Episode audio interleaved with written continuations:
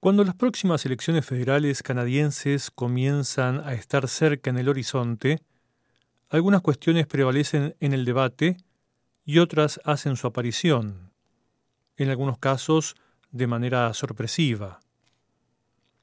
La diversidad de la sociedad y su reflejo en la campaña electoral y en las listas de candidatos, la importancia del calentamiento global y una advertencia de la agencia electoral que sorprendió a muchos, además de la discusión sobre el reparto de los fondos de coparticipación, son algunas de las cuestiones surgidas en los últimos días.